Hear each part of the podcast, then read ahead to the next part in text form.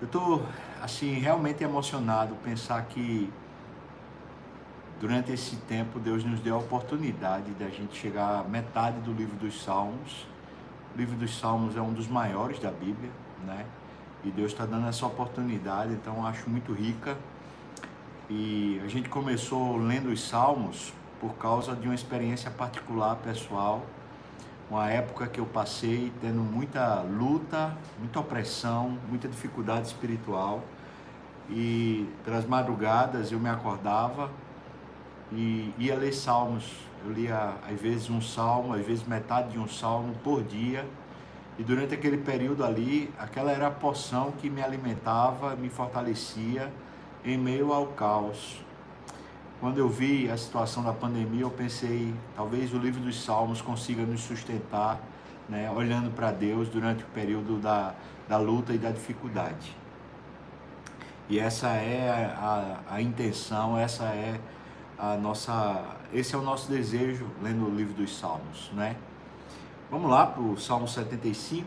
Queria que você abrisse aí sua Bíblia para a gente ler. Salmo 75, o título é Deus é juiz. É um salmo de Asaf. Ontem falamos sobre Asaf um pouco. Asaf aparentemente é uma pessoa que tem uma dificuldade muito grande de manter o foco, né? Ele tem uma dificuldade, ele olha demais para as circunstâncias, olha demais para as pessoas ao lado, tende a ser uma pessoa muito invejosa. E se, se Asaf vivesse nos dias de hoje, ele viveria é, olhando rede social e olhando para a vida dos outros também. É, Azaf parece ter uma tendência muito grande a ser fofoqueiro, a comentar, a olhar para o que o outro está fazendo. E tudo isso é uma grande tentação na vida dele, e por isso, nos salmos anteriores, ele começa o salmo em desespero, dizendo que ele estava quase perdido, né? Salmo 73, ele fala: Quase meus pés resvalaram no Salmo 74 ele fala que estava com o coração obstruído. Por quê? Porque ele olha para o lado, em vez de olhar para Deus. Né?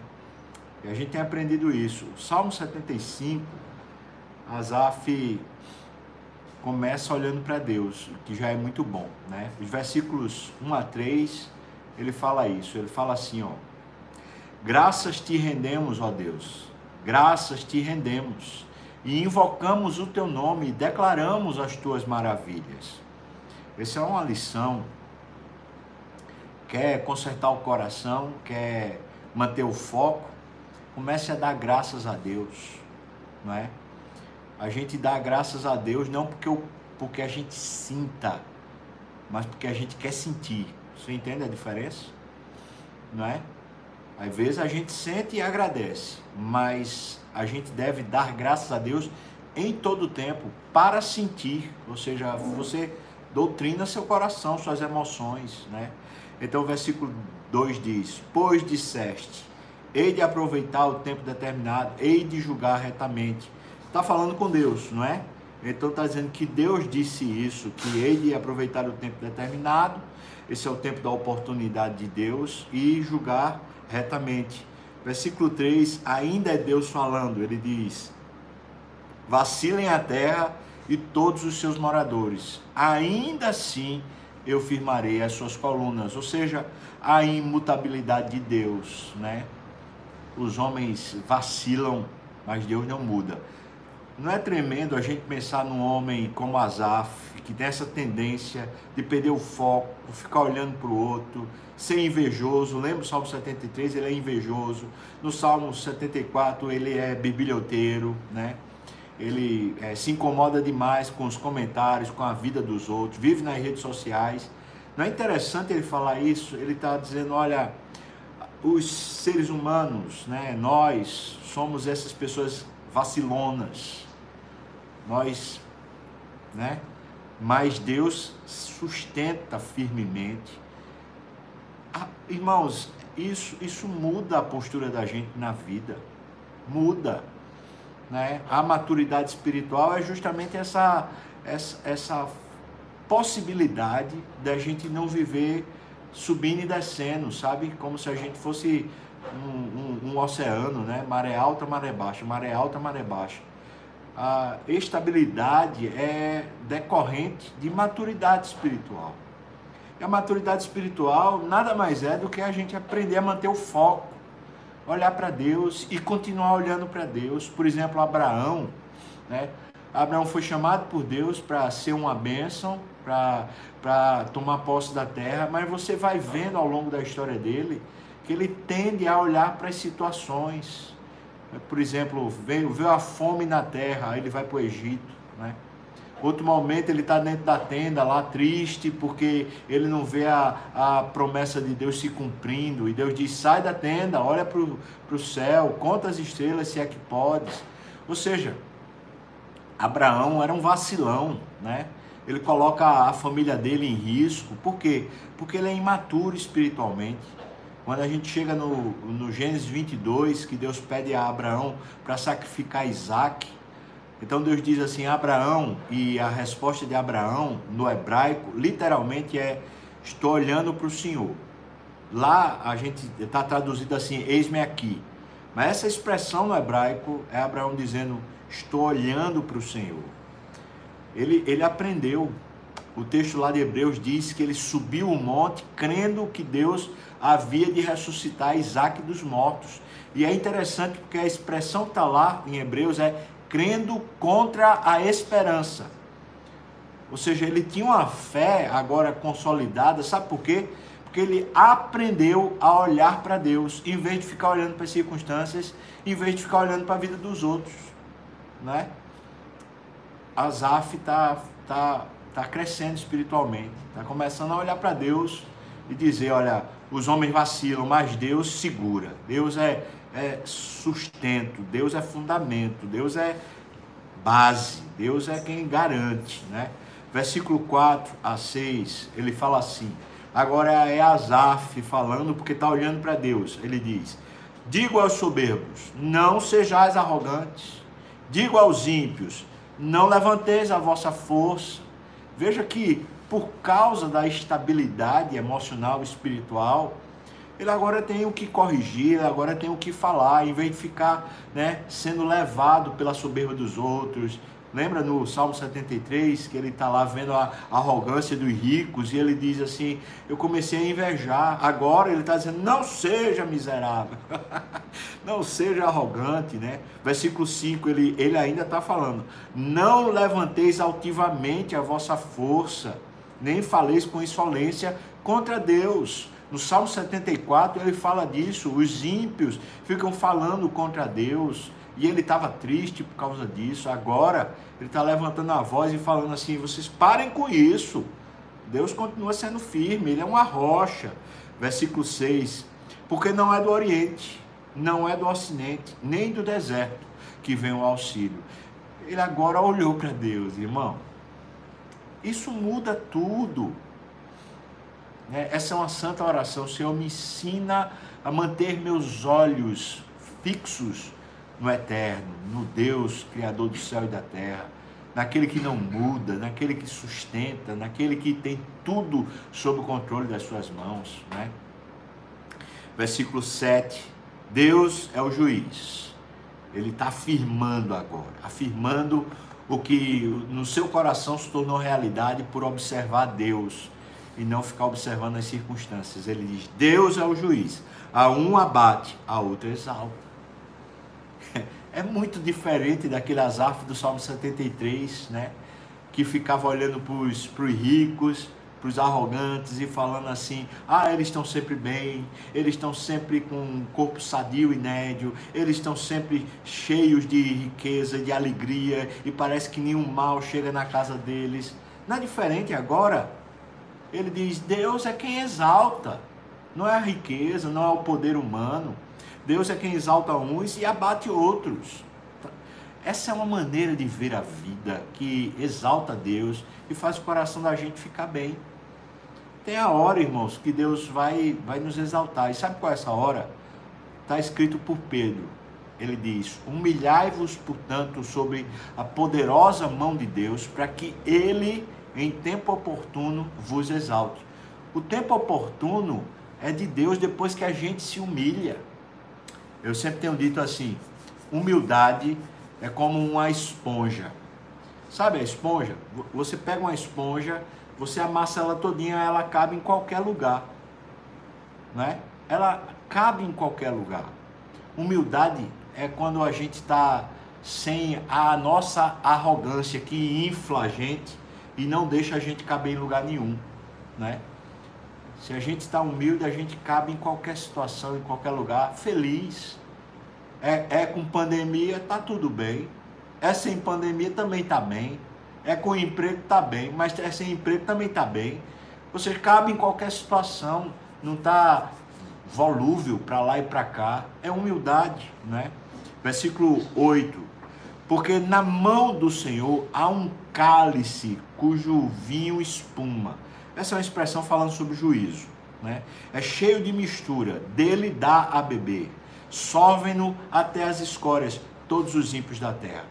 Você lembra quando é, os discípulos de Jesus chegam para Jesus e falam assim: Olha, dá que a gente se assente um à tua direita e outro à tua esquerda. E Jesus pergunta assim: Vocês podem beber o cálice que o Pai tem para dar? E eles dizem assim: Podemos. Você lembra disso?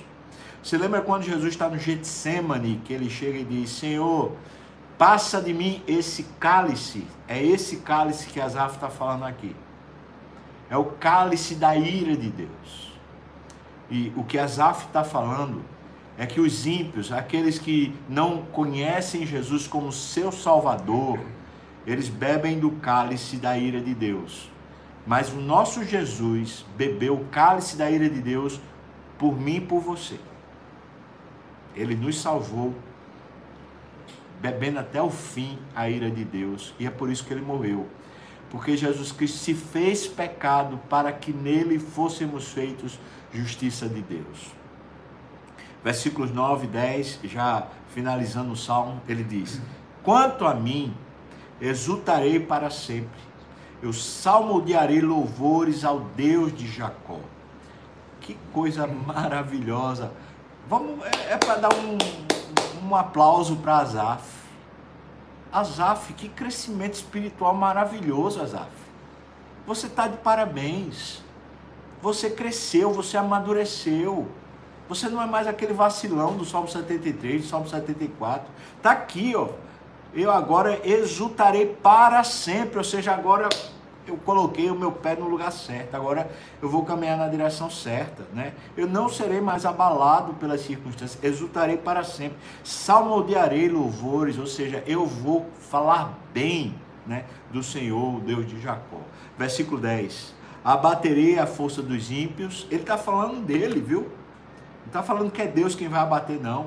Ele está dizendo assim: agora que eu estou firme, então eu sei fazer isso. Abaterei a força dos ímpios, mas a força dos justos é que será exaltada. Amém. Ele não diz que vai exaltar a força dos justos, não. Mas ele diz que vai ser o instrumento de Deus para abater a força dos ímpios. Louvado seja Deus.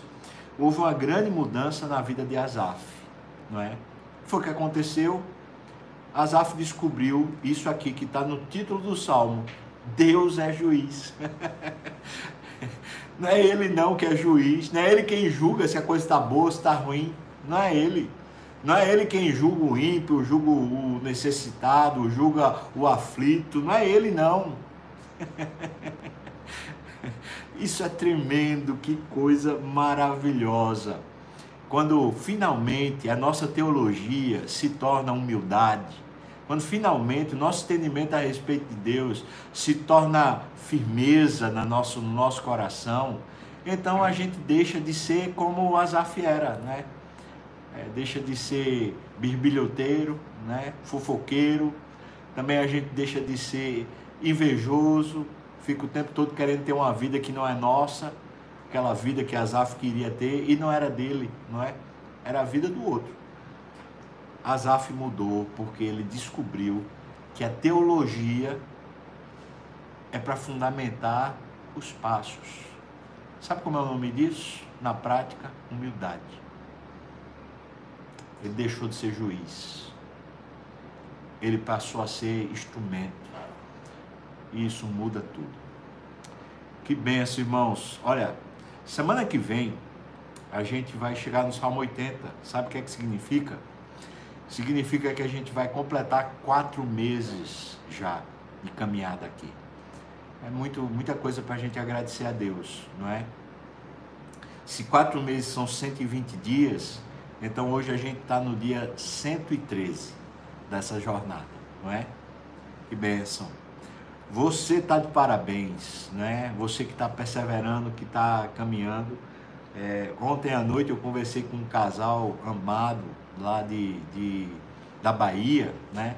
Falando que tem acompanhado desde o começo e que bênção, louvado seja Deus. Eu sei que muitos que estão agora a, me ouvindo também têm acompanhado desde o começo. Muito bom, louvado seja Deus, Deus abençoe. Queria dar um beijo em você, só não posso, né? Mas daqui a pouco a gente pode. Eu queria dar um outro recado aqui que eu acho que é muito importante. Eu estou com muita saudade do, do, dos mais idosos, do pessoalzinho ali de cabelo branco, aquele pessoal tão, tão amado, que, que, dá, que faz falta a gente dar um abraço, um carinho. E eu sei, você não pode vir para o culto, né? Está proibido pela, pela regra aí e também por uma questão de saúde, mas eu vou dizer para você, você faz muita falta viu? Faz muita falta e você é muito querido, muito amado também. Vamos cantar mais uma vez?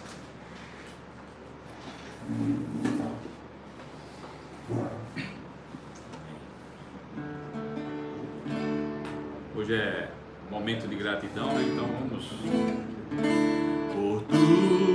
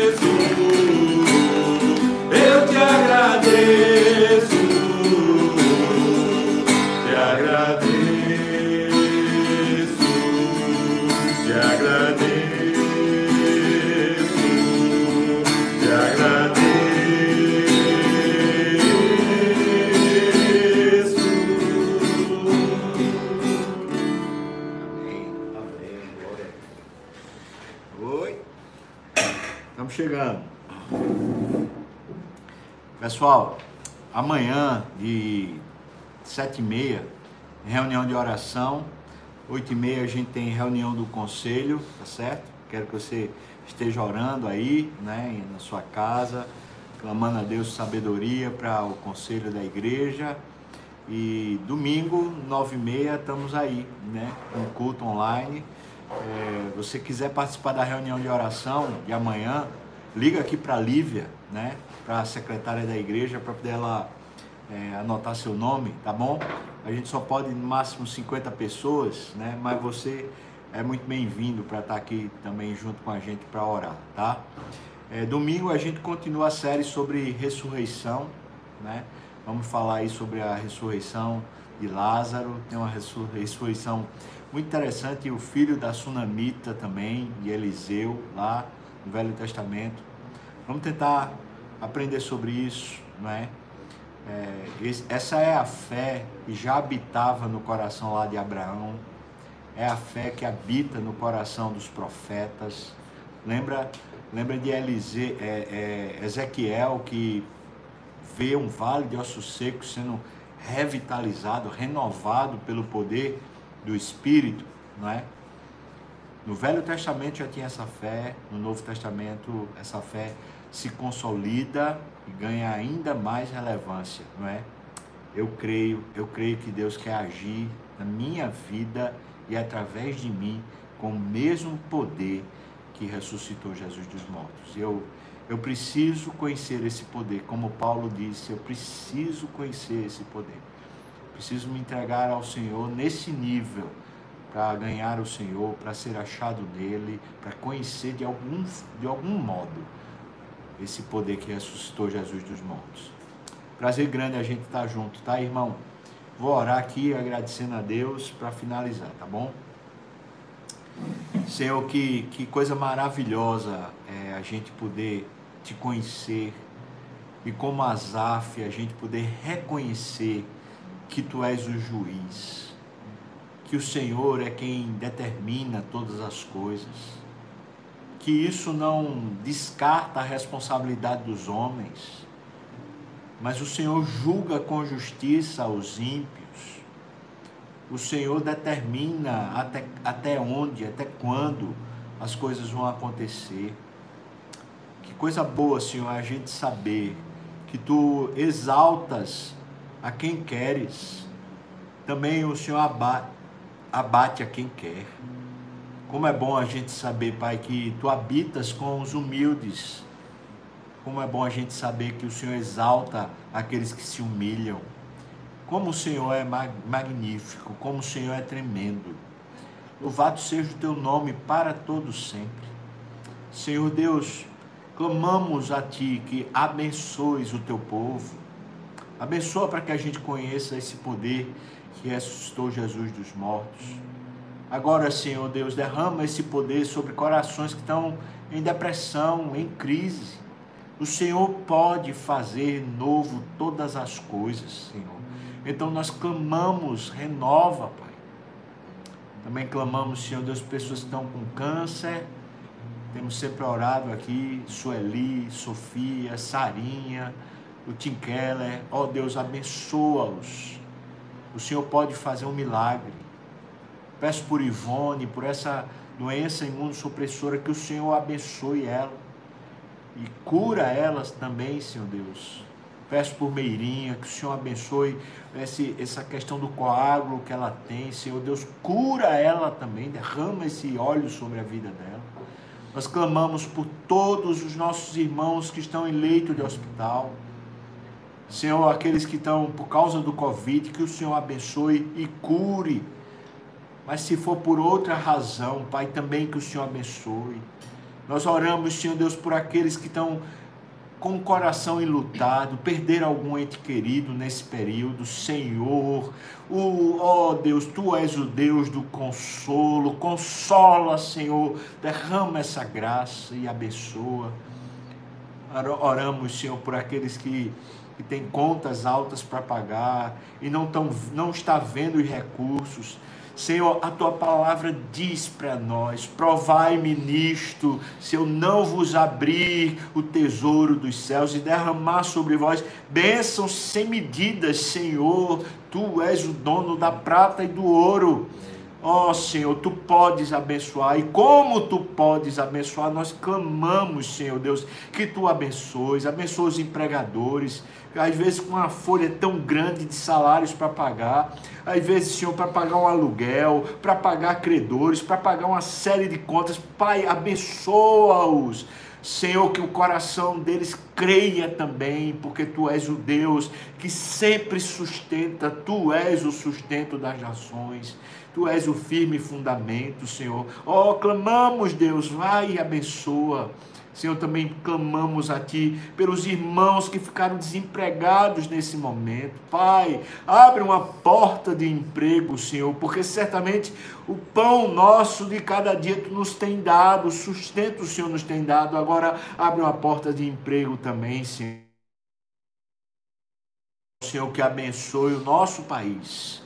Senhor, abençoa essa nação. Pai, põe a tua mão, quebra poderes, quebra potestades, Senhor Deus, que querem tomar, querem alinhar essa nação na direção contrária a ti e a tua voz e a tua palavra. Senhor, tu podes todas as coisas e, e, clamamos como Daniel clamou, Senhor Deus, a Ti, que o Senhor revelasse a ele lá quanto tempo duraria o cativeiro e o anjo que veio ainda teve que lutar com o príncipe da peste. Senhor, nós clamamos a Ti, Senhor Deus, no nome de Jesus. Faz um novo tempo nascer no país, Senhor Deus, que principados e potestades que têm que tomar conta dessa nação, no nome de Jesus, esses grilhões sejam quebrados. Senhor, abençoa os homens que estão investidos de autoridade, homens e mulheres investidos de autoridade nessa nação.